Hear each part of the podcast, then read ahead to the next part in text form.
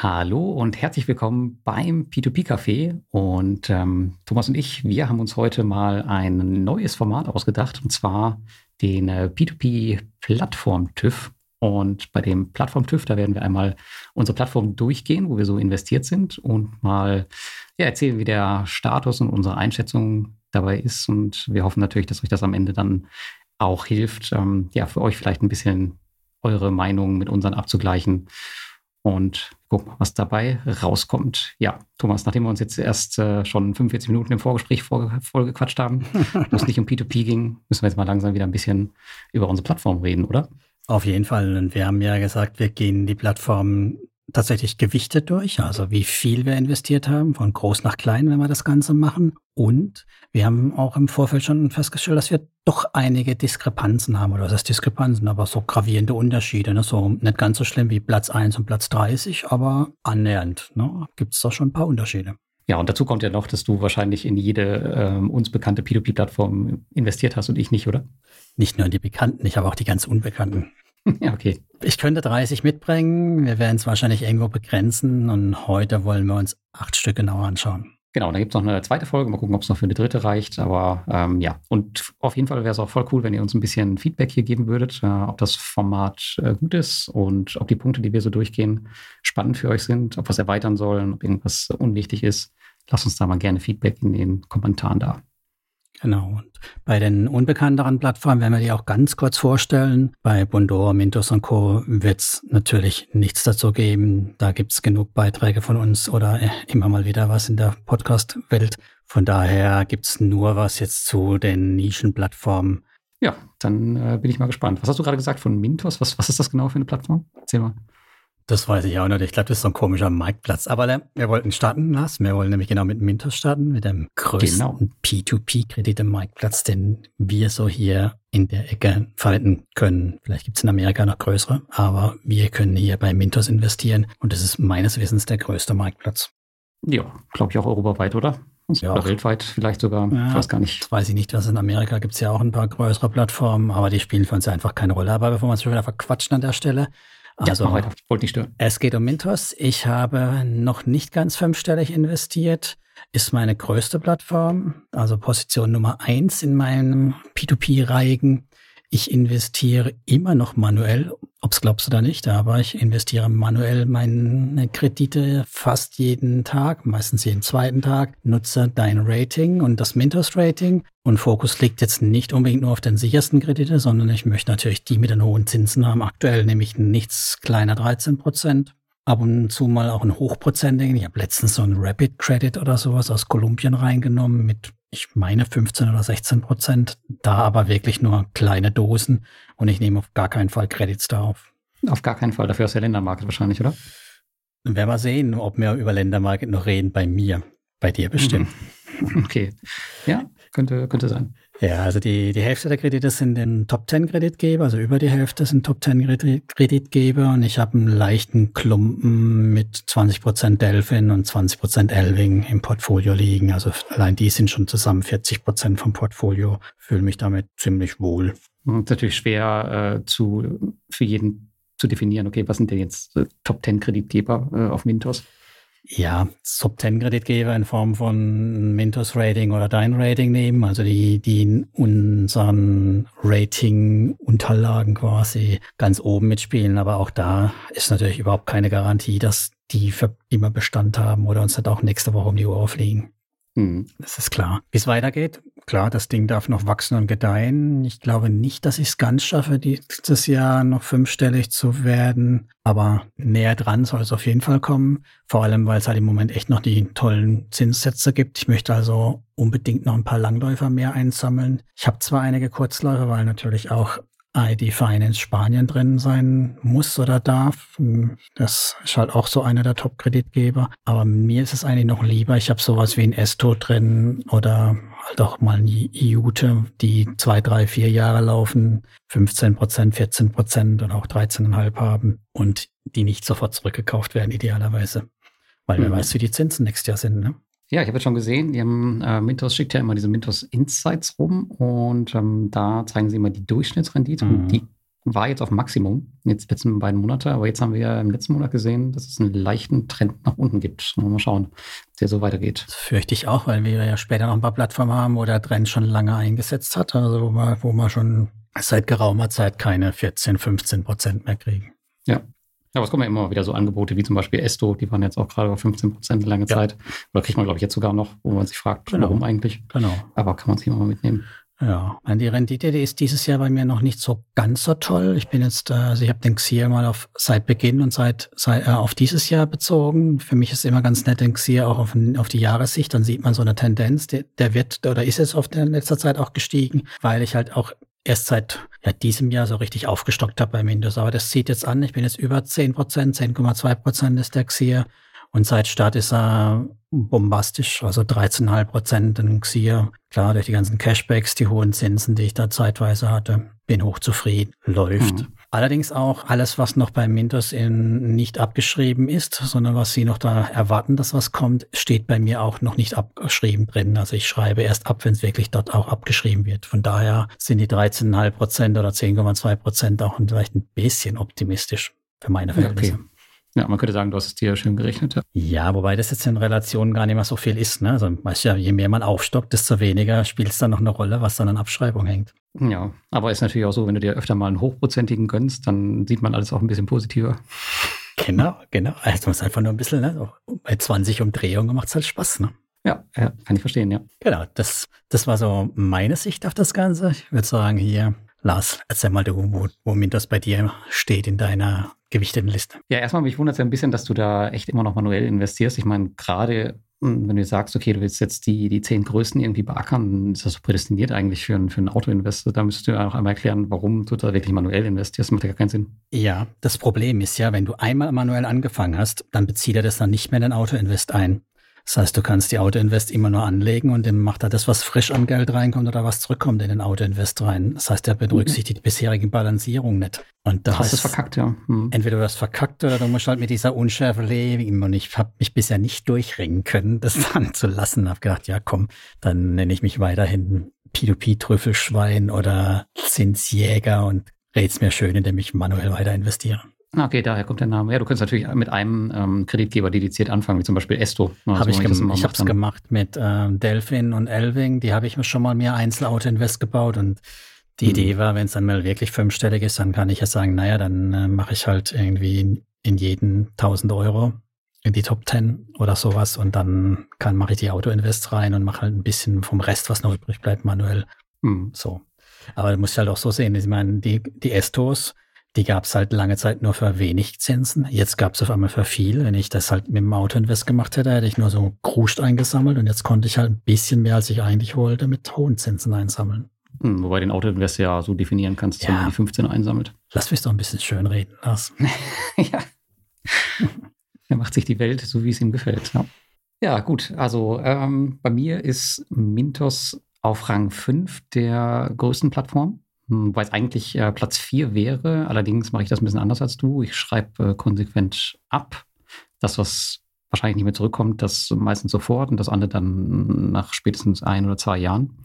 Mhm. Das heißt, ähm, von meinem 18k Investment, was ich dort jetzt habe, sind jetzt nach Abschreibung noch zwischen 15 und 16k übrig. Ich weiß gerade nicht, was der hundertprozentig aktuelle Stand ist. Mhm. Hm, das heißt also, da, danach wären sie äh, Platz 5 und wenn man jetzt ähm, das, das gesamte Investment nimmt, wären sie auf Platz 4. In meinem Rating stehen sie allerdings auf Platz 1, weil sie halt einfach von den Kennzahlen her das meiste bieten von, von allen Plattformen. Das heißt, die sind reguliert, die haben Geschäftsberichte, die sind seit letztem Jahr auch profitabel. Also da kann ihnen einfach keiner was, was anhaben. Und muss auch sagen, Mintos hat sich jetzt wirklich im letzten Jahr zumindest wirklich äh, gemacht. Also die scheinen tatsächlich, habe ich zumindest das Gefühl, aus den Fehlern gelernt zu haben. Und natürlich ist es jetzt mit der Regulierung auch nicht mehr so einfach, äh, jeden Mistkreditgeber dazuzunehmen, ja. was ja äh, ein Ländermarket oder ein Inka-Marketplace vielleicht immer noch gerne macht oder die diverse andere Marktplätze wie Bonster und sowas auch. So, das heißt also, meine Rendite, die ist nicht so gut wie bei dir. Die liegt nur, seit 2015 bin ich jetzt investiert, die liegt aktuell nur bei 7,07 Prozent. Und die Abschreibungen, die laufen auch noch weiter. Das heißt, mindestens noch bis ins nächste Jahr rein, dann wird es wieder abgeschlossen sein, dann mhm. wird die wieder nach oben laufen. Aber wahrscheinlich werde ich nicht höher als äh, Bondora Go Grow liegen im Endeffekt. Das wird noch ein paar Jahre dauern. Aber Äh, mittlerweile habe ich, glaube ich, wieder 2000 Euro Zinsgap zwischen dem, was ich verdient habe und was ich halt schon ja, äh, verloren habe oder was in der Abschreibung steht, beziehungsweise in der Rückholung ist. Also das hat sich schon wieder, hat sich eigentlich gelohnt, dabei zu bleiben. Früher wurde ich ja belächelt von wegen, dass ich Mintos immer noch ähm, in meinem Portfolio habe, aber mittlerweile sieht das alles schon wieder ganz positiv aus. Das heißt also, ich werde auf jeden Fall weiter investieren. Ähm, ich habe jetzt dieses Jahr kein frisches Geld aufgestockt, weil ich jetzt mal sehen wollte, was kommt von den, von den Rückholungen und so zurück. Aber ich ähm, werde wahrscheinlich im nächsten Jahr wieder anfangen, auch Mythos aufzubauen, gerade jetzt vor dem Hintergrund, dass wirklich viele von den Mistkreditgebern raus sind und dass man äh, sehr gut äh, die Guten mittlerweile abgrenzen kann. Und einige von denen, die sind ja wirklich mittlerweile so groß. Mhm. Eine Eleven Group ist ja riesig. Ähm, die kaufen ja teilweise auch andere Kreditgeber auf. Da kann man schon ganz gut was machen. Das ist ja, das sehe ich teilweise ähnlich wie die Aventus Group von Peerberry mittlerweile. Die sind schon so riesig groß und da kann man sich auch nicht sicher sein, dass die Gruppengarantie greift, aber die Wahrscheinlichkeit ist deutlich höher, als wenn du halt nur drei, vier Kreditgeber in so einer Gruppe hast. Ja, ähm, ja könnte man schon machen. Also ich habe jetzt gerade mal geschaut, ich habe ungefähr 2100 Euro Rendite gehabt bei Mintos, seit ich dort bin und habe jetzt noch überfällig 500 Euro. Also von daher mhm. finde ich ein super Verhältnis so gesehen. Aber da ist sicherlich auch eine, natürlich mit dran schuld jetzt, dass ich aufgestockt habe nochmal dieses Jahr, weil das ja. Hat sich halt auch echt gelohnt dieses Jahr. Ne? Ich habe jetzt äh, hier durchschnittliche Zinssatz im Portfolio drin von 14 Prozent. 14,2 Prozent. Ich meine, durchschnittlicher Zinssatz im Portfolio.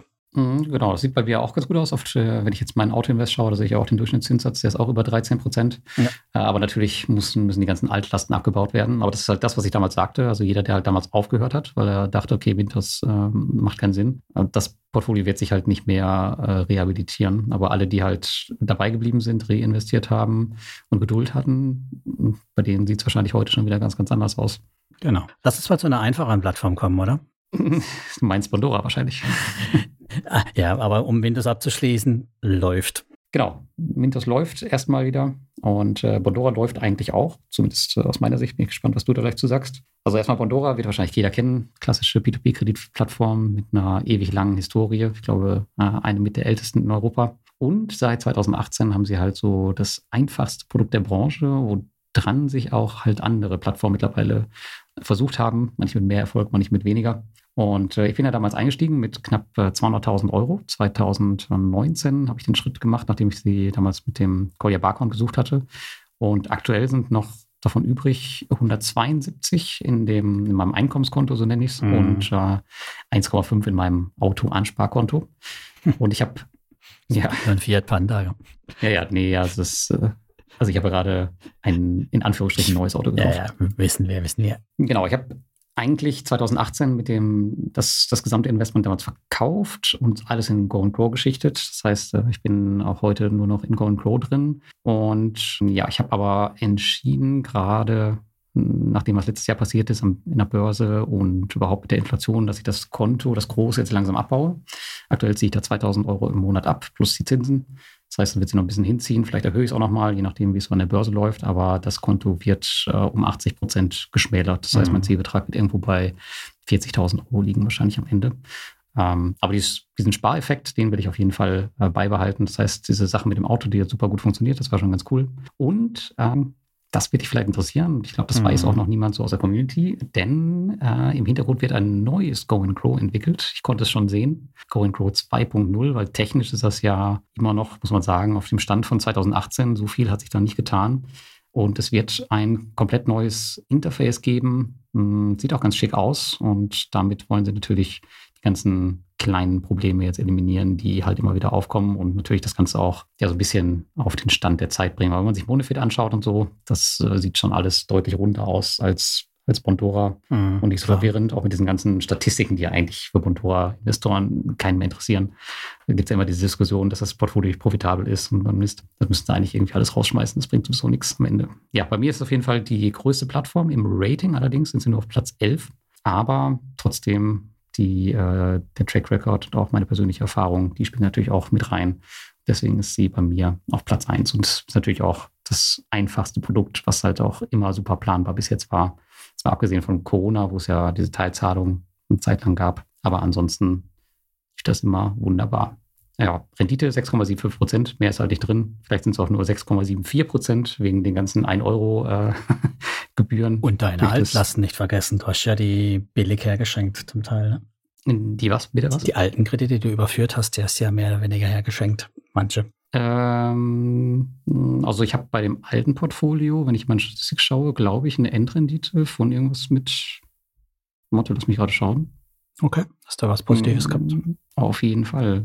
Äh, Pandora 13,86 Prozent. Also naja, dann, es haben ja viele dann ihr altes Portfolio quasi unter Wert äh, überführt in Bondora Go and Grow, weil sie ja nur für die Grünen was bezahlt haben. Daher. Ja, ich, ich weiß, aber ich glaube, ich habe das ja, ich bin ja bei sowas immer sehr, sehr kurz entschlossen. Ich habe ja direkt, nachdem das damals rauskam, sofort mhm. überführt. Alles. Und ich weiß gar nicht, ob es überhaupt einen großartigen Abschlag bei mir gab. Ich weiß nicht, das war, glaube ich, noch so testphasenmäßig. Die haben mir Vielleicht, das gefühlt ja. alles fast abgekauft. Also heute sind immer noch so ein paar Kredite drin, die ähm, ausgefallen sind. Das heißt, ich kann immer mal wieder einen Euro rüber buchen. Kannst Aber du auch einstellen, dass es automatisch passiert. Ja, ja, genau.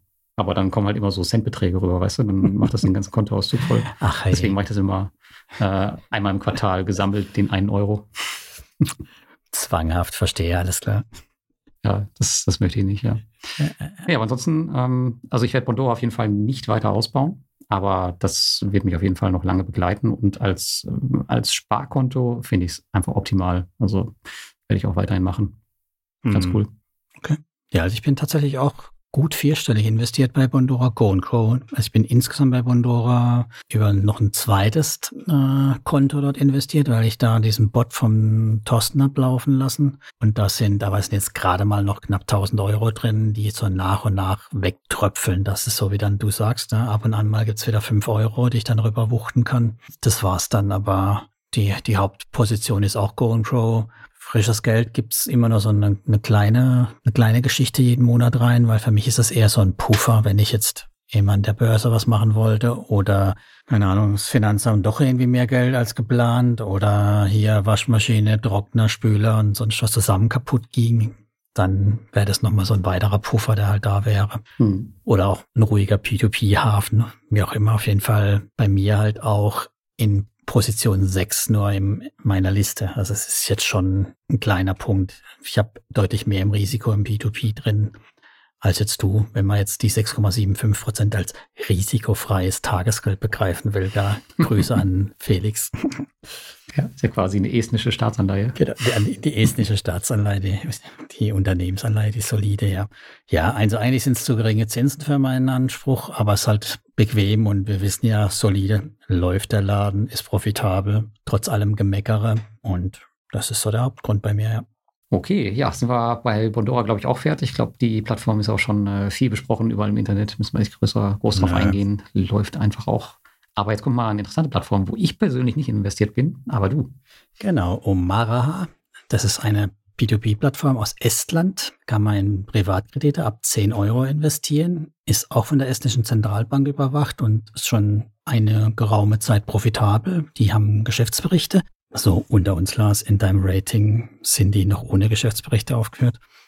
Mhm. Gibt schon seit zehn Jahren, seit 2011 oder über zehn Jahren, 2011 gegründet, haben auch über 100 Millionen Euro schon finanziert, fliegt ziemlich unterm Radar die Plattform, hat nämlich sowas wie eine mobile Anwendung nicht oder gibt auch keinen Zweitmarkt, kein Buyback. Es ist nicht ganz klassisches P2P, wie man so von früher kennt oder bei Bondora kannte, sondern es gibt so einen Provisioning Fund. Das heißt, wenn ein Kredit mal in einen Ausfall reinläuft, dann wird der verkauft an den Inkasso und über diesen Provisioning Fund abgebildet und der schwankt je nach Jahr oder je nach Zustand, füllt er sich oder, oder leert sich und dann sinkt der Rückkaufswert. Aktuell liegt er wieder so um die 60 Prozent, der war auch schon höher. Das mhm. heißt, man hat da nicht so eine Verlässlichkeit drin und weiß nicht so ganz genau, wo es halt dann rausläuft am Schluss. Ja, ich habe über 5K investiert bei der Plattform. Investiere, werde ich jetzt freuen, aber es ist eigentlich auch nicht anders möglich. Ich investiere komplett per Auto-Investor. Und der ist ziemlich sperrig. Also das ist schon, muss man schon sich reinfuchsen oder das mögen. Muss man auch öfters mal nachjustieren, wenn man, so wie ich, halt die hohen Zinsen bei den besten Ratings will. Also ich nehme da in Anführungszeichen die besten Ratings. Die haben so ein Zahlensystem. Ich weiß gar nicht, wo sie unten anfangen, aber es gibt dann halt oben dann zwischen 9 bis 5000 Punkte. und die will ich haben. Die, die ist eine von drei Stufen, plus dann möglichst hohe Zinsen. Das muss man halt immer wieder mal nachjustieren.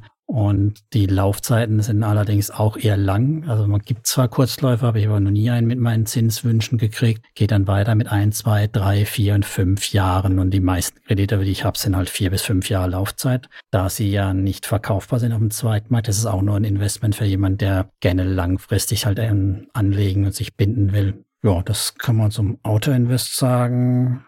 Mein Zielvolumen habe ich schon so eigentlich erreicht. Also das ist schon so eine Größenordnung, wo ich sage, macht schon Spaß, aber macht keinen Spaß mehr, wenn es dann doch weg wäre. Also möchte ich nicht weiter groß aufstocken. Ich reinvestiere weiter. Hatte mal überlegt, ob ich mir die Zinsen rausziehe. Aber da muss ich nochmal gucken. Also Entnahmestrategie sollte nämlich auch berücksichtigen, dass man eben 50 Cent für eine Abhebung braucht. Ich meine, es ist jetzt nicht die Welt 50 Cent, aber wegen 5 Euro abheben macht man dann halt auch nicht. Hm. Kannst du was zum Kreditvolumen von der Plattform sagen? Also wie groß ist die so? Was haben die monatlich?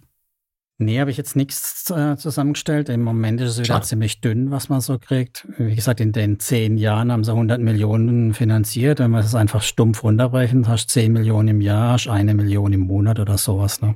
Hm. So die Größenordnung. Es ist nicht, ist nicht so riesig. Es, die haben zwar einen Haufen, also die weisen einen Haufen äh, Nutzer aus, aber ich gehe mal davon aus, dass es nicht Investoren sind, sondern dass es auch Kreditnehmer einfach sind, die sie drauf haben, weil sie halt selber beides machen auf ihrer Plattform. Du kannst dort einen Kredit ziehen oder du kannst investieren. Also die haben wirklich eine Plattform für beide Investoren und Konsumenten. Mhm. Das äh, kann man sich die, die, die, andere Seite angucken. Allerdings, wenn du einen Kredit haben willst, kriegst du keinen. Also für, an, an Deutsche geben sie keine Kredite aus.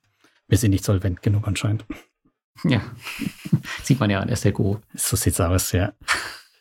Ja, äh, bei mir tatsächlich Position 3, also ist meine drittgrößte Plattform vom Volumen her. Und ja, die Rendite, die ist ganz ordentlich. Die liegt dieses Jahr betrachtet ähm, etwas schlechter tatsächlich als die Gesamtrendite bei 16,5 Prozent. Und seit Start bin ich nämlich bei über 17 Prozent. Ich habe allerdings auch erst 2020, also vor drei Jahren gestartet. Gibt es ja schon geraume Zeit länger. Es gibt auch viele Erfolgsgeschichten, aber die Tendenz ist fallend. Und man hat auch schon von einigen gelesen, die nicht mehr zweistellige Rendite haben. Also die runter sind auf einstellige. Die haben aber auch, glaube ich, ein Stück weit breiter investiert als ich. Und die prognostizierte Rendite, also Omar selber schreibt mir auch noch eine Rendite hin, die ist auch so bei 13 bis 14 Prozent und hat auch ein bisschen eine Tendenz zu fallen. Ja, mhm. das so da. Aber kurzum, ich bin da ganz guter Dinge, dass das eigentlich sich positiv weiterentwickelt. Mir ist halt sympathisch, dass es eben kein Buyback gibt. Also das heißt, selbst im schlimmsten Fall, dann werden sie dann Provisioning Fund, wenn sie sich halt so vertan haben bei der Qualität der Kreditnehmer. Weil das natürlich auch wieder so eine Sache ist, nach so vielen Jahren sollten sie das eigentlich halbwegs im Griff haben. Aber selbst wenn das halt passiert, dann geht halt die Provisioning Fund runter auf 50 Prozent, 40 Prozent und meine Rendite schmelzt halt ab. Aber ein Totalverlust kann ich da, solange es kein Betrug wird, ne, komplett ausschließen. Und das ist, finde ich, fühlt sich einfach gut an für mich da an der Stelle. Hm. Ja, klingt auf jeden Fall ganz gut. Hört sich so ein bisschen von außen an, als würde nichts auf der Plattform passieren. Also wenn du jetzt sagst, okay, ja, äh, kommt kaum was rein monatlich, dann werden die wahrscheinlich keine großen Ambitionen haben, äh, sonderlich zu wachsen.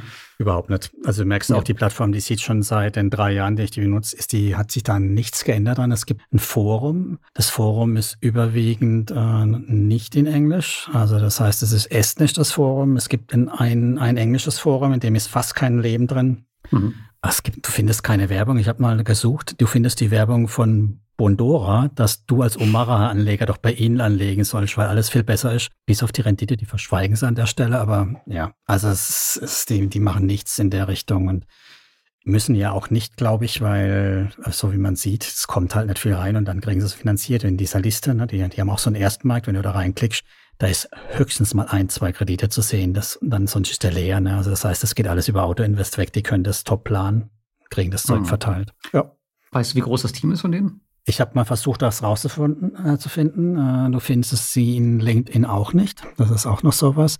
Also ne, du findest Geschäftsberichte und du findest auch Handelsregistereinträge dazu. Also das schon. Und auch bei der ähm, estnischen Bank findest du auch den, deinen Eintrag davon, aber du findest jetzt keine so eine Unternehmenspräsentation, wie viele Leute das sind. Tippe mal okay. auf eine Handvoll, ne? Gut, hört sich für mich jetzt persönlich nicht so interessant an, gerade was so Krisen angeht und sowas. Und ich meine, die Welt hat sich ja auch verändert in den letzten Jahren. Ja, aber die Krisen haben sie alle gemeistert bisher, ne? Das ist schon mal ein gutes Zeichen auf jeden Fall, ja. ja also 2011, das, da gab es schon ein bisschen was dazwischen. Ja, ja, das stimmt. Ja, aber keine, keine Anfängerplattform, keine Plattform für Leute, die am liebsten hier irgendwie Payday-Loans oder sowas haben, schnell rein, raus, kann man alles vergessen. Ne? Und auch nichts total Pflegearmes. Ja, schnell rein, raus, das wäre ja was für meine nächste Plattform, würde ich mal sagen, um Omara jetzt abzuschließen. Ja. Und zwar geht es da um ähm, Peerberry und schnell rein raus bedeutet, dass man da auf jeden Fall sehr, sehr viel mit Kurzläufern zu tun hat. Und das ist auch das, worauf ähm, viele Investoren schielen. Und die laufen manchmal nur neun, manchmal 15 Tage und dann muss man wieder zusehen, dass man sein Geld anlegt. Also Peerberry ist die nächste Plattform. Eigentlich ähm, sieht es aus wie ein Marktplatz, ist aber nicht wirklich einer. Dahinter steckt ein großer Kreditgeber, ähnlich wie Eleving oder ist da Aventus und äh, mittlerweile riesig, riesig groß. Und die sind so verwurzelt, auch mit den anderen Kreditgebern, die da noch drin stecken, dass man eigentlich sagen kann, dass es eigentlich ähm, nicht wirklich was, nicht wirklich ein Marktplatz ist, auch wenn es so aussieht. Mhm. Ja, mittlerweile habe ich, ähm, wird wahrscheinlich einige wundern, jetzt 36.000 Euro investiert. In meinem letzten Quartalsbericht waren es noch, äh, ich glaube, um die 20 rum. Und ich habe tatsächlich alles über den Autoinvest investiert. Na, nicht, na, ist ein bisschen logen, eigentlich nicht alles. Das ist mehr so eine so eine Halbautomatik. Das heißt, ich versuche schon, solche Hauptmärkte über den Autoinvest abzugrasen, wie ähm, Polen, wie Kasachstan oder wie äh, Litauen. Aber alles andere kriegst du halt tatsächlich nur, wenn du manuell dabei bist. Mittlerweile habe ich da so meine Taktik raus. Ich weiß ungefähr, wann die Kredite kommen. Die fangen meistens so 7.30 Uhr morgens an und hören um 11 Uhr auf. Und das ist auch, das System ist immer das gleiche. Also meistens kommen kommt erst Moldawien, äh, je nach Tag halt dann Tschechien, dann kommt ähm, Rumänien äh, und die ganzen anderen Sachen kommen dann hinterher. Und das ist auch mal so, die werden immer in, in Batches ausgerollt. Das heißt, die listen immer nur einen Kreditgeber. Wenn die ganzen Kredite wechseln, kommt der nächste. Das heißt, du kannst halt super gut eigentlich planen, wann der nächste kommt und du weißt es ziemlich genau.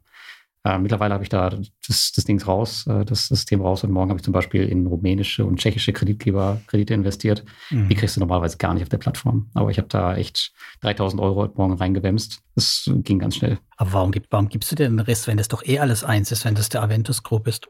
Ähm, weil ich halt aus, der, aus dem Ukraine-Konflikt gelernt habe und halt einfach die Diversifikation zumindest auf Länderebene haben möchte. Mhm. Also ich möchte halt nicht, theoretisch kannst du auch 100% in Kasachstan investieren, ja, aber wenn das halt dann geblockt ist, aus welchen Gründen auch immer, dann ist das halt okay, einfach ja. nicht so cool. Ja, Argument. Genau, und warum ich jetzt ähm, Peerberry aufgestockt habe, das äh, hat so ein bisschen mit dem Besuch im Juni zu tun. Da habe ich sie halt erstmals persönlich kennengelernt. Also ich habe schon ewig mit denen Kontakt, aber der Besuch, der hat mir nochmal so, so, so einen Touch gegeben, wie bei Bondora damals. Okay, das ist echt eine gute Plattform, da ist ein gutes Team dahinter.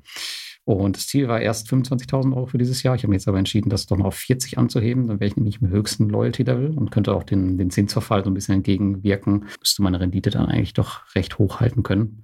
Und ähm, ja, viele klagen ja über Cash-Track, aber ich habe das Problem tatsächlich nicht, aber das ist halt so ein bisschen auch die Schönheit an der Selbstständigkeit. Also ich habe halt wirklich die Zeit, da manuell zu investieren. Mhm. Ansonsten muss man sich halt wirklich zufrieden geben mit den 9% aus Polen oder aus Litauen oder sonst wo. Aber die kenianischen Kredite mit äh, 11 oder 12 Prozent, die wirst du halt dann einfach nicht kriegen, wenn du nicht die Zeit dafür hast. Und äh, womit sie sich natürlich einen Namen gemacht haben, das ist die Gruppengarantie dieses Jahr.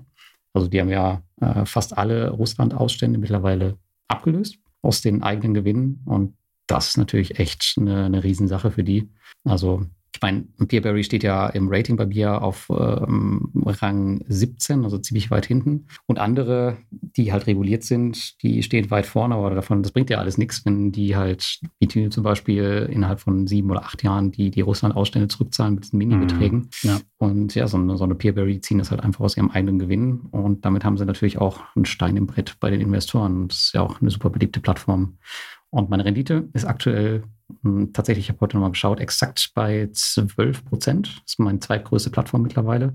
Aber im Rating, wie gesagt, stehen sie eigentlich sehr, sehr weit hinten, weil die haben halt, die sind unreguliert, was ich halt nicht so cool finde. Aber das ist halt einfach bei denen so, äh, die Geschäftsberichte, die kannst du eigentlich auch in die Tonne treten. Sie sind also geflüchtet vor der Regulierung, um es genau zu sagen, oder?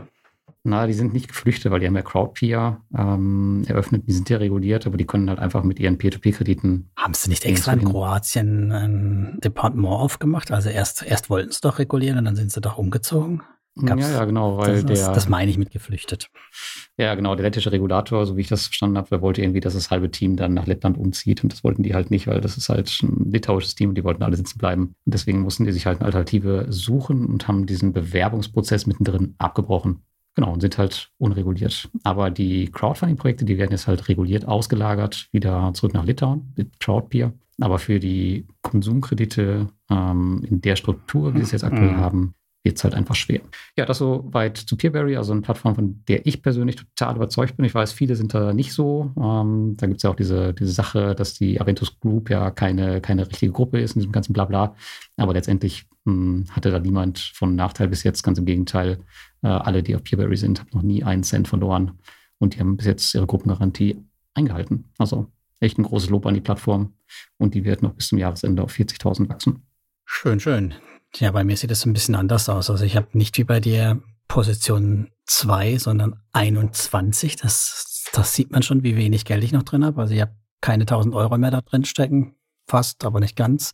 Ich investiere nur manuell, weil über den Auto-Invest kriege ich ja gerade mal so 9% oder sowas reingespült. Also jetzt habe ich immerhin 10,5 Prozent da reingespült. Und es stimmt nicht, ich investiere nicht nur manuell. Ich habe jetzt eigentlich auch keine Lust mehr gehabt, habe mir doch ein Auto-Invest angeschalten und habe diese 10,5er reingekriegt.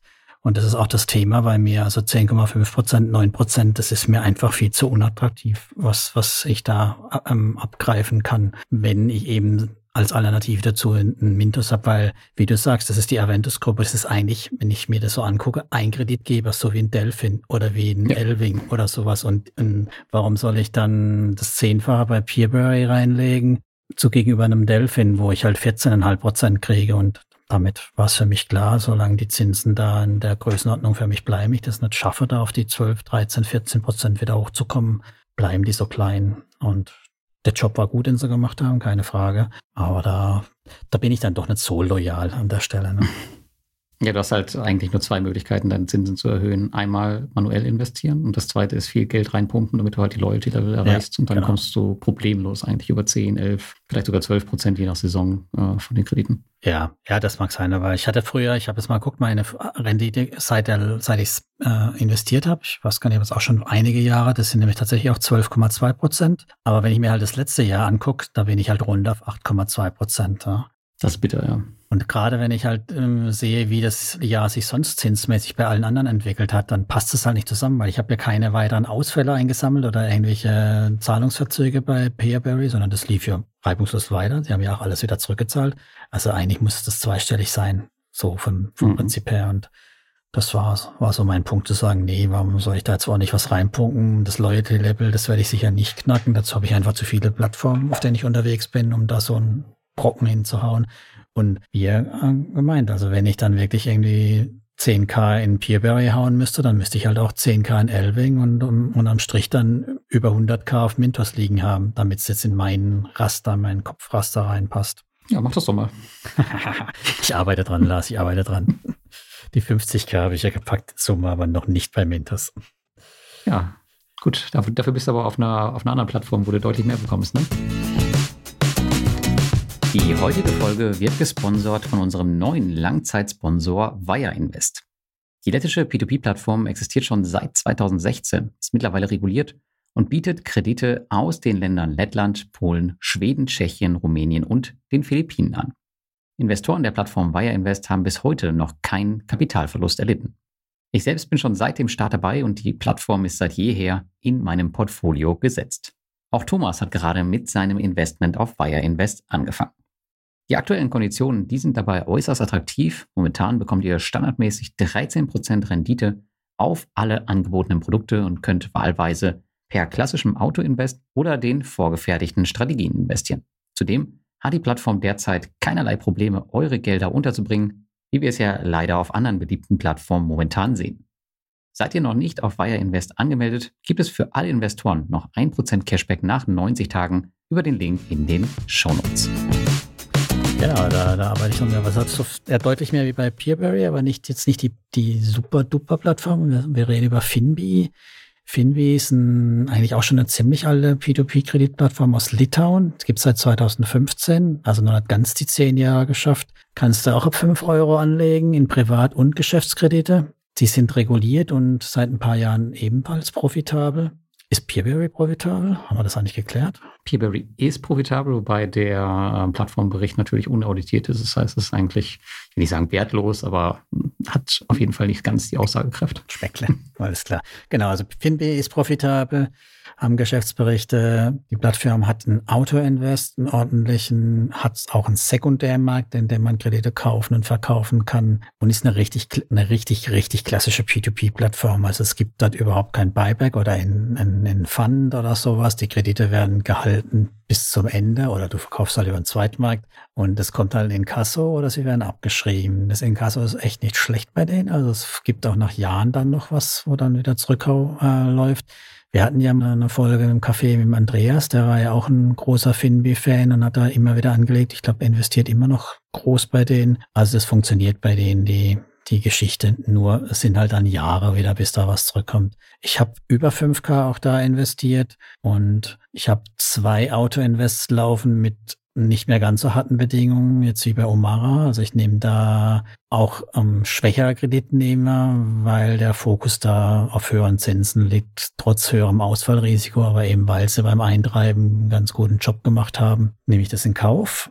Bin auch da so langsam an dem Ziel angekommen, damit äh, also von der Größenordnung, ich sage, hm, lasse ich mal, weil es mich immer wieder juckt und ich doch nochmal ein bisschen was nachlegen, doch nochmal was nachlege. Aber eigentlich sollte ich jetzt so langsam wieder reinvestieren und dann auch mal anfangen, Zinsen abzuziehen. Ist die vierte Position in meiner Liste. Und Rendite ist dieses Jahr schön angestiegen, weil ich vor allem halt ähm, in frisches frisches Geld reingeschoben habe. Das ist immer ein bisschen tückisch bei echtem P2P, ne? bei Dingen, die dann irgendwann ausfallen. Da ist am Anfang die Kredite Bombe. Wir alle erinnern uns an Bondora. Ne?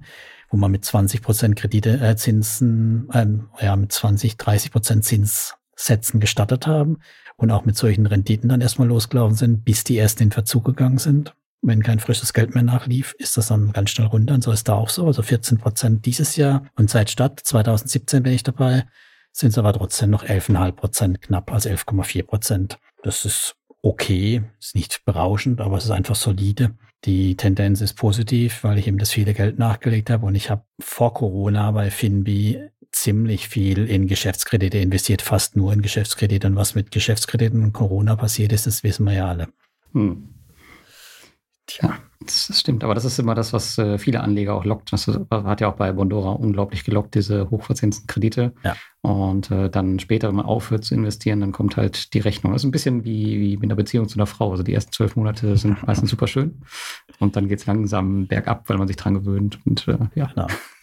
Ja, und vor allem muss man dann halt bei Bondora kommt man ja noch den Fehler machen und konnte die Dinger dann unter Wert auf dem Zweitmarkt verkaufen, wenn man keine Geduld hatte. Und kannst bei Finbi genauso machen, aber du kannst halt auch halten und dann hoffen, dass sie einen guten Job machen. Das sieht so aus, wenn sie einen guten Job machen. Also unterm Strich gehe ich davon aus, dass es zweistellig bleibt. Es wird sicherlich nicht in die Omar-Richtung gehen, so wie es aussieht, aber es wird zweistellig bleiben und damit für mich völlig fein.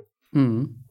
Ja, ja, Finbi habe ich auch schon ewig auf meiner Liste, aber irgendwie kommen immer äh, interessantere Plattformen, wo ich dann doch lieber investieren möchte als in so einer klassischen P2P-Plattform. Ich habe dann doch lieber das planbare Buyback ganz gerne. Ja, es wirkt halt auch ein bisschen aus der, aus der Zeit gefallen. So auch die Plattform selber ist auch, ja, die haben sie einmal jetzt kräftig renoviert. So optisch macht es jetzt schon ein bisschen mehr her, aber allein von dem, von dem Ansatz, ne, dass du dann ein Auto-Invest so granular machen musst und echte Kredite kaufst und eben nicht dieses One-Click-Fits-it-all-Produkt, das gibt's da halt überhaupt nicht. Mhm. Also zumindest kenne ich es nicht. Vielleicht haben sie da noch was, wo ich nicht gesehen habe. Also keine Anfängerplattform. Nee, nee, eher, eher nicht. Nein, glaube ich nicht, ja. Aber die nächste ist ja eine Anfängerplattform, wie man so hört. Ne? Ja, genau. Die nächste Plattform ist äh, Robocash. War ja anfangs echt äh, unbekannt und wollte keiner mit der Kneifzange anfassen. Aber tatsächlich ist es ja echt ein Schwergewicht in der Branche. Da der Grund dazu, dafür ist natürlich, dass die Robocash Group im Hintergrund ist, beziehungsweise war, denn seit heute, wo wir es gerade aufnehmen, ähm, heißen die nicht mehr Robocash Group, sondern Una Financial.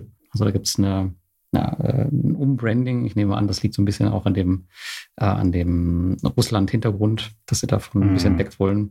Und diese ganze UNA-Gruppe, die kommt so ein bisschen mehr aus dem asiatischen Raum. Daraufhin wollen sie, darauf wollen sie sich jetzt auch konzentrieren. Deswegen denke ich mal, dass sie dieses neue Branding vorgenommen haben. Ja, also das ganze Team sitzt auf jeden Fall in Russland, was ja auch ein Grund ist, warum du da ähm, jetzt nicht mehr investieren wolltest unbedingt oder nicht mehr so viel. Aber da kommen wir gleich zu. Ja, ich habe jetzt noch 20.000 Euro investiert. Das heißt, ähm, ich bin da 5.000 Euro runtergegangen. Ich investiere da auf jeden Fall immer mit dem Auto-Invest und momentan lasse ich mir da auch alle Zinsen auszahlen. Und der Grund, warum ich jetzt die 5000 Euro darunter genommen hatte. Ich hatte 25.000 davor mhm. und war im äh, Loyalty-Level, wo ich 1% mehr bekommen habe, aber die haben diese Loyalty-Level angepasst und jetzt ist das, das Level oder die Grenze bei dem Level ist jetzt bei 20.000 Euro. Und ich habe da diese fünf eben runtergenommen, um auch ein bisschen das Risiko zu minimieren und habe das dann auch auf Peerberry geschoben, weil ich da halt einfach aktuell zumindest ähm, höhere Renditen für mich sehe. Und ich habe die Gunst der Stunde auch genutzt, um mein Portfolio zu bereinigen. Und das geht bei Robocash echt super schnell. Ja. Also ich habe alle Kredite unter 10% rausgeworfen.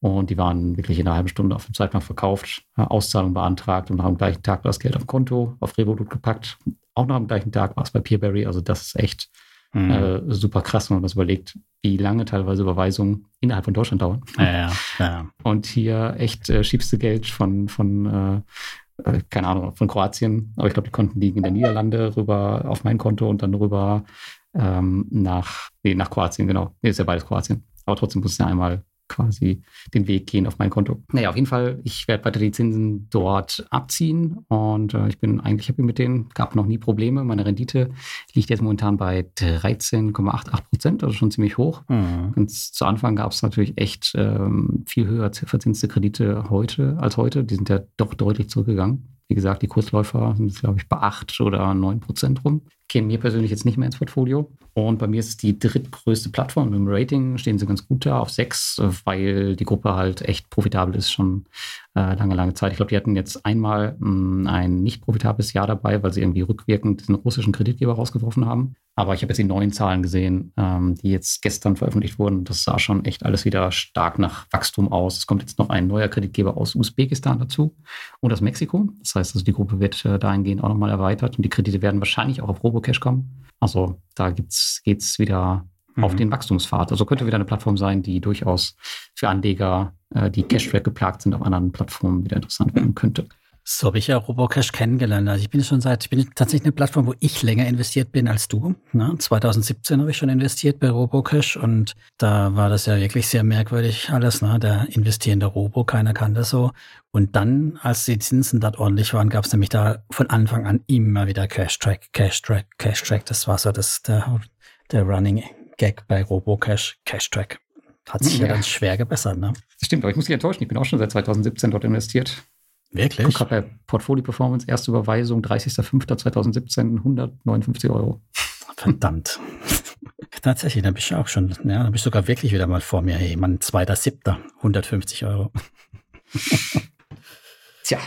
Ja, das siehst du mal. Naja, auf jeden Fall gab es doch da immer Cashback-Vergangenheit, aber zurück. Mittlerweile bin ich nämlich nur noch bei fast etwas mehr wie dem, was ich angefangen habe. Also ich habe noch etwas mehr wie 200 Euro dort liegen. Ich habe alles gestoppt, die Auto-Invest. Warum ich das Geld abziehe, habe ich schon so oft erzählt. Also ich muss nicht zwingend bei den Russen investieren und die Zinsen legen es jetzt auch nicht nahe, das zu tun. Und das gestiegene Risiko weil durch die Firmentrennung. Ich weiß nicht, also für mich war das halt so der Punkt, die Rendite, wie du sagst, 8, 9 Prozent da bei Kurzläufern. Selbst wenn ich die ganz lang nehme, komme ich auch nicht groß hoch, muss auch da wieder ein Loyalty-Programm machen, um halt irgendwie auf 12 Prozent mhm. um den Strich zu kommen. Das, äh, ja, das, das braucht's nicht, sag ich mal. Ne?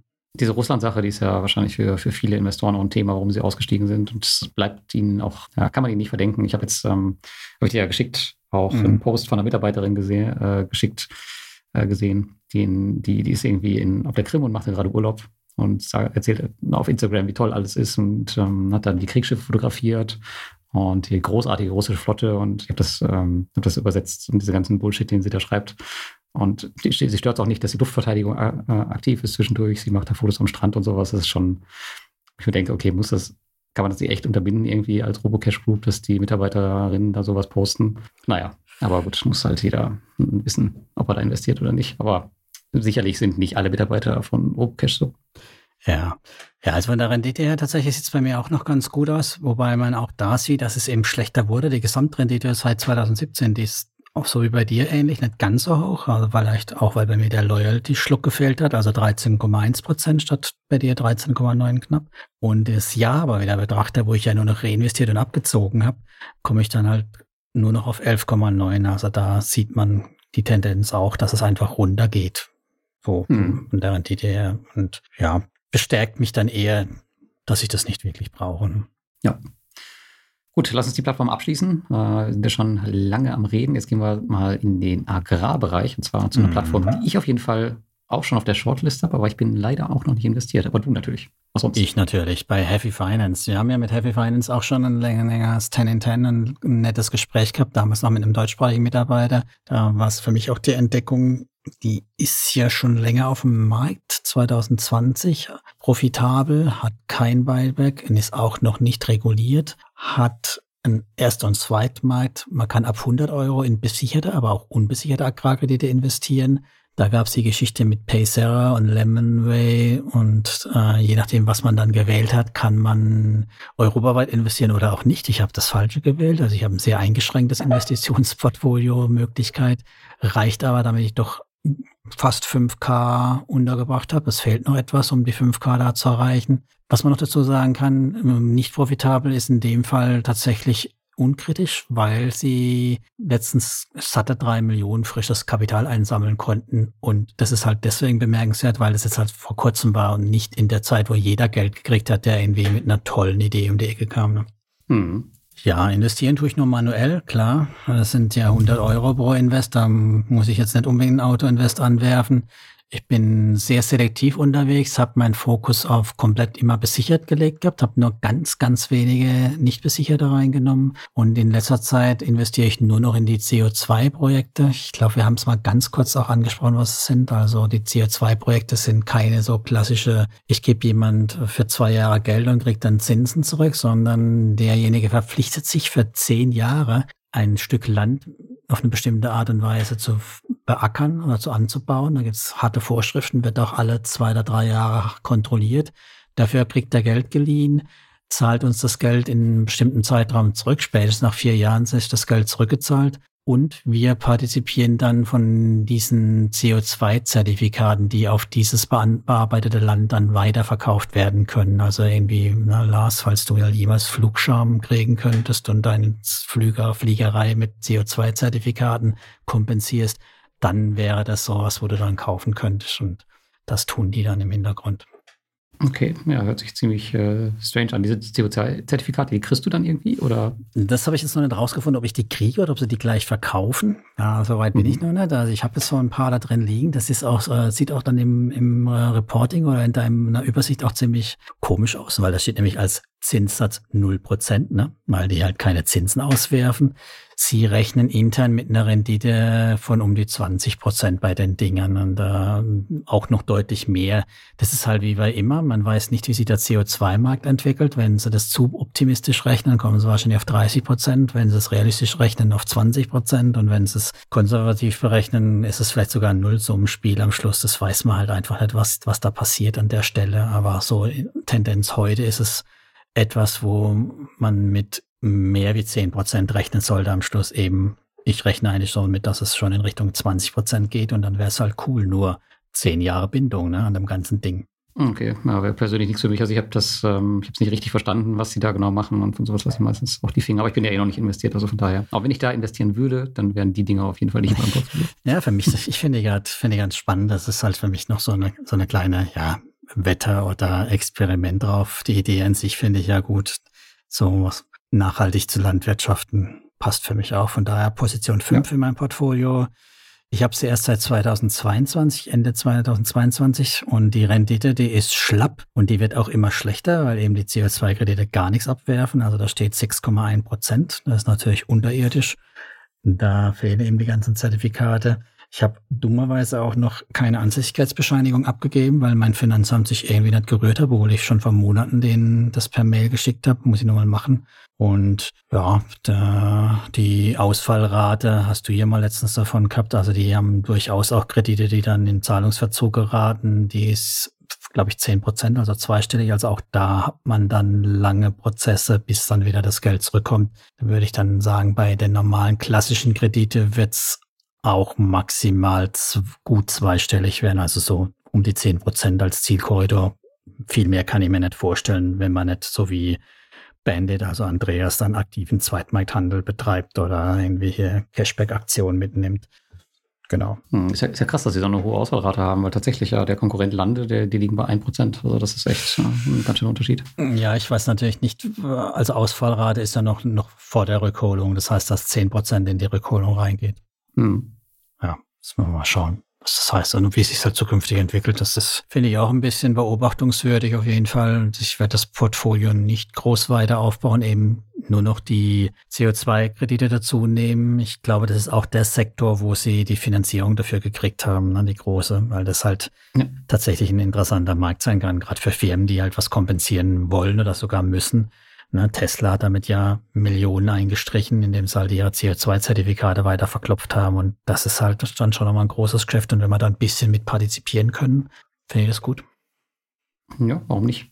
Bei einer Sache muss ich korrigieren. Ähm, Heavy Finance ist reguliert. Die sind von ah. der litauischen Zentralbank reguliert und kriegen jetzt auch die, ich weiß nicht, ob sie schon haben. Ach, stimmt, so eine europäische, gell, haben sie doch. Genau, die ja. ECSP-Lizenz ja, haben sie jetzt ja, ja. Ähm, bekommen. Aber die waren auch schon vorher reguliert. Also. Ja, ja, ja ich Danke. Ja. Korrigiere ich in den Show Notes, deswegen lohnt es sich immer da reinzugucken. Dann lass uns mal ja. die letzte nehmen, die ist doch genau. auch wohl bekannt. Genau, das kommt ja auch ganz gut, gerade wenn wir über das Scheitern reden. Jetzt Plattform für heute, das ist Estate Guru, der größte Immobilienentwickler unter unseren Plattformen. Und ähm, ja, lange Zeit äh, super gehypt, weil das ja auch so super sichere Kredite waren. Und tatsächlich habe ich auch ähm, fast nichts verloren. Ich glaube mittlerweile, weiß nicht, stehen 22 Euro im Loss oder sowas über die Jahre. Aber von den aktuellen Ausfällen, die wir da auf der Plattform haben, bei Guru, da äh, ist tatsächlich noch nichts klar verloren. Ja, aktuell habe ich 16.000 Euro investiert. Ich bin ja schon seit ähm, 2017 und ähm, ich investiere dort ausschließlich über den Autoinvest, schon immer gemacht und noch nie darauf geachtet, in was ich investiere.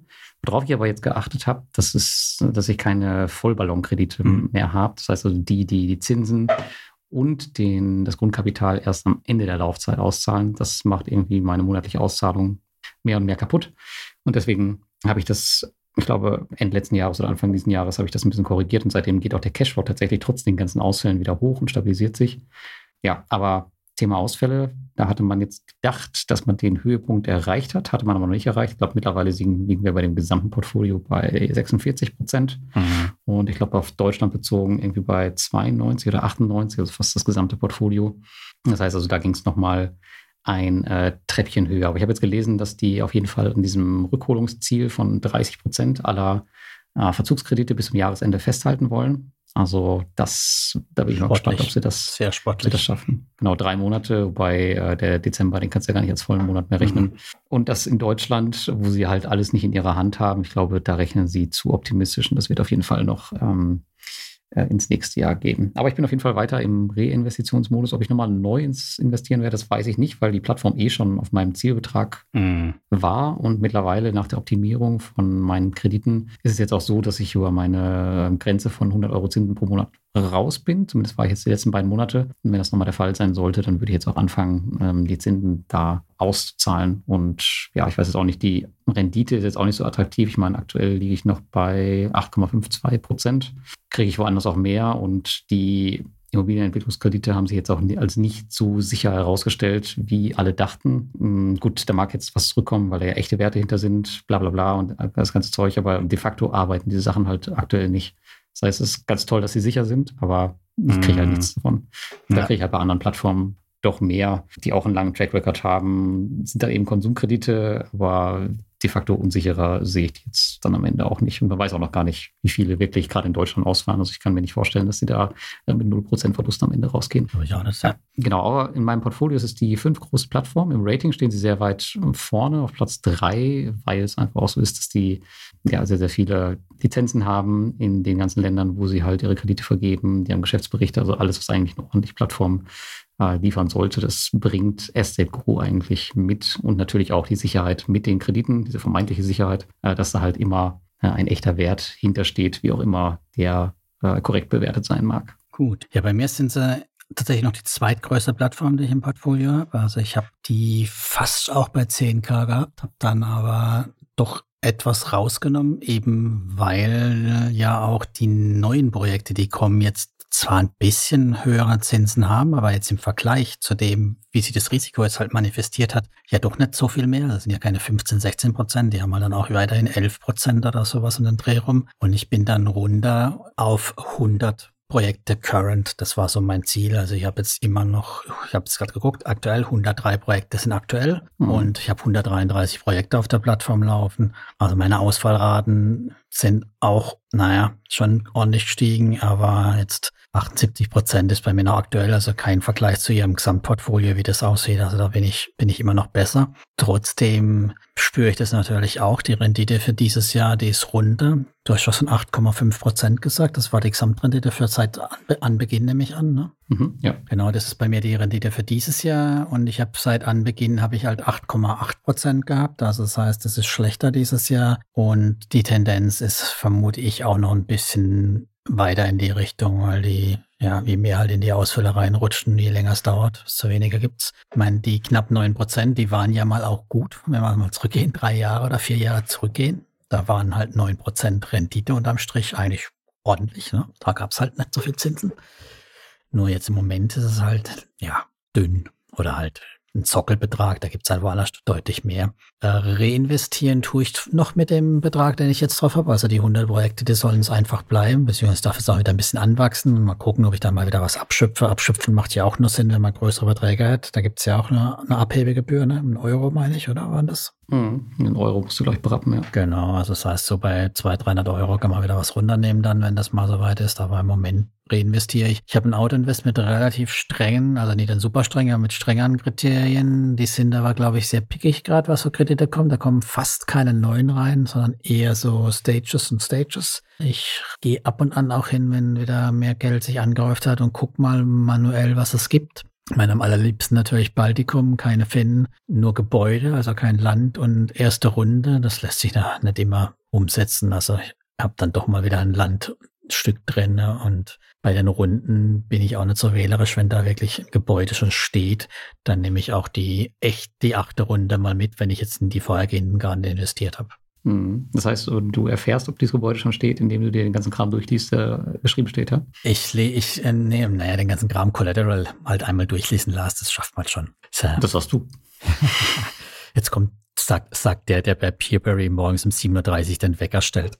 Nee, da will ich ja schon lange auf, also das mache ich einfach so nebenbei. Das ist wirklich kein Aufwand. So hat jeder sein Hobby, genau. Ja, ich meine, so oft kommt es da nicht vor, dass 50 Euro rumliegen. Der Autoinvest greift schon ab und an mal auch was ab. Von daher, das, das ja. passt, ja. Ich meine, wie es weitergeht, so die Einschätzung ist halt auch, ne, also das, es fällt halt mit der Eintreibung von dem extrem angewachsenen, angewachsenen Default-Portfolio. Sie schaffen es ja noch Neues zu finanzieren, noch vertrauende Investoren, dass es neues Geld gibt. Also ich ja auch, du ja auch, wir reinvestieren ja noch weiter.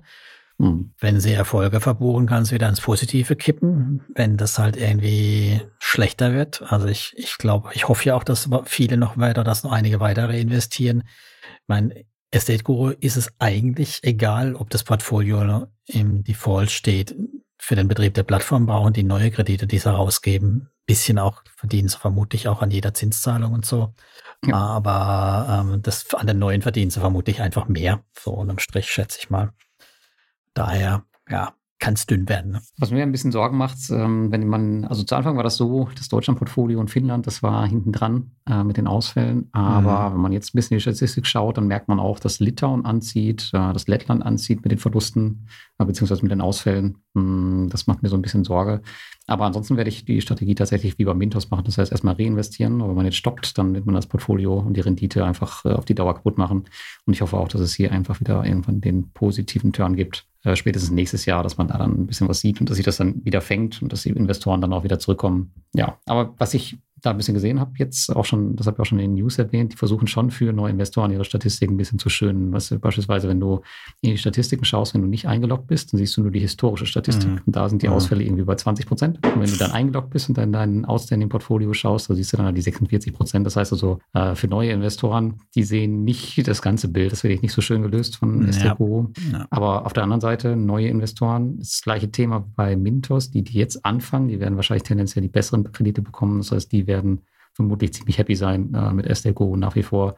Sind nur wie immer die Alten, die halt ähm, ja alles mitgenommen haben, was so geht. Äh, ich halt auch. Also ich habe gar nicht so viel in Deutschland, aber halt trotzdem in Finnland habe ich dabei mhm. äh, und die anderen Länder natürlich auch. Was sich halt gut anfühlt, ist auf der Plattform halt irgendwie, keine Ahnung, 30 oder 40 Prozent des, was dort liegt, halt die, die Zinsen sind und eben nicht mhm. normales Geld, sondern halt, halt schon irgendwie zweieinhalbtausend Euro an, an Zinsen oder Einnahmen rumliegen. Das macht es, finde ich, für mich auch nochmal ein Stück weit leichter, das auch zu lassen. Und mal, wenn man dann ab und an noch ein bisschen was abschöpft, dann fällt es ja auch immer mehr, also dann kommt es ja auch immer mehr in die Balance, das Ganze. Ne? Also man irgendwann, ich weiß gar nicht wo, also bei einer kleineren Plattform habe ich es ja schon so, dass ich nur noch die Zinsen dort liegen habe. Und dann fühlt sich das irgendwie entspannter an. Ja, das denke ich auch. Und eine positive Sache auf jeden Fall auch noch, also weil, wenn SDECO was gut kann, sind es halt auch ähm, historisch gesehen die Rückholungen. Das heißt, die haben ja bis jetzt fast gar nichts verloren und wenn sie was zurückholen, dann können sie das am meisten mit Rendite machen. Das heißt also, die Wahrscheinlichkeit hier mit dem Totalverlust oder sowas rauszugehen, die ist eigentlich gleich null. Also ja. Und, und Zeit ist mir auch egal in dem, in dem Fall. Ich meine, das sagen wir immer wieder, wenn man in P2P investiert, dann sollte man nicht nächstes Jahr ein Haus bauen wollen, das Geld dafür brauchen. Das ist halt einfach ein Investment mit einem hohen Risiko und mit einem unklaren Liquiditätsthema. Hm. Also würdest du dein, dein, äh, dein Geld für, das, für den Neubau nicht bei Crowdestor Flex packen? Oh Mann, das wollte ich heb schnell ab, Lars, wenn du was sagst. Nee, sicher nicht. Das würde ich auch nicht einmal bei Bondorgo und Gro ablegen. Ja, verständlich. Aber ich glaube, wir sind durch den äh, Disclaimer haben wir damit ja schon fast rausgehauen. Also, ihr investiert nur das, was ihr denkt, an Geld übrig zu haben. Wir machen eh hier keine Empfehlung, geben keine Anlageberatung für irgendwelche Produkte. Ihr seid selber verantwortlich für alles. Und Lars, du hast bestimmt noch ein paar Wünsche, oder? Ein paar Wünsche. Ja, ich habe vor allem Wünsche, was das Feedback angeht. Das habe ich ja äh, eben schon gesagt. Genau. Das heißt also, gebt uns bitte Feedback, mh, mm, wie ihr das Format findet, ob wir das äh, öfter machen sollen. Wir haben jetzt gesagt, wir machen es vielleicht einmal im halben Jahr, vielleicht nur einmal im Jahr. Kann auch sein, je nachdem, wie, wie viel das wird. Aber wäre auf jeden Fall super, wenn ihr da ein bisschen Feedback gebt, ob ihr das cool findet äh, oder auch nicht. Ja, das war's von mir. Genau, die zweite Staffel sollte man schon noch dieses Jahr machen, damit das nicht zu weit auseinander liegt. Wer weiß, wie sich dann unsere Positionen verändern. Machen wir direkt gleich noch hinterher. Ist doch erst äh, 23 Uhr. Genau, noch die Nachtschicht. nee, das wollen wir nicht. Wir wollen ja auch hier draußen keinen zum Einschlafen bewegen. Soll ja Spaß machen, uns zuzuhören, wenn wir dann nämlich müde werden und zäh werden. Wer weiß, dass das toll ist. Nee, das machen wir nicht. Aber kommt. Ja, in dem Sinne würde ich sagen, danke, dass ihr dabei wart und bis zum nächsten Mal. Bis zum nächsten Mal. Ciao, ciao. Ciao, ciao.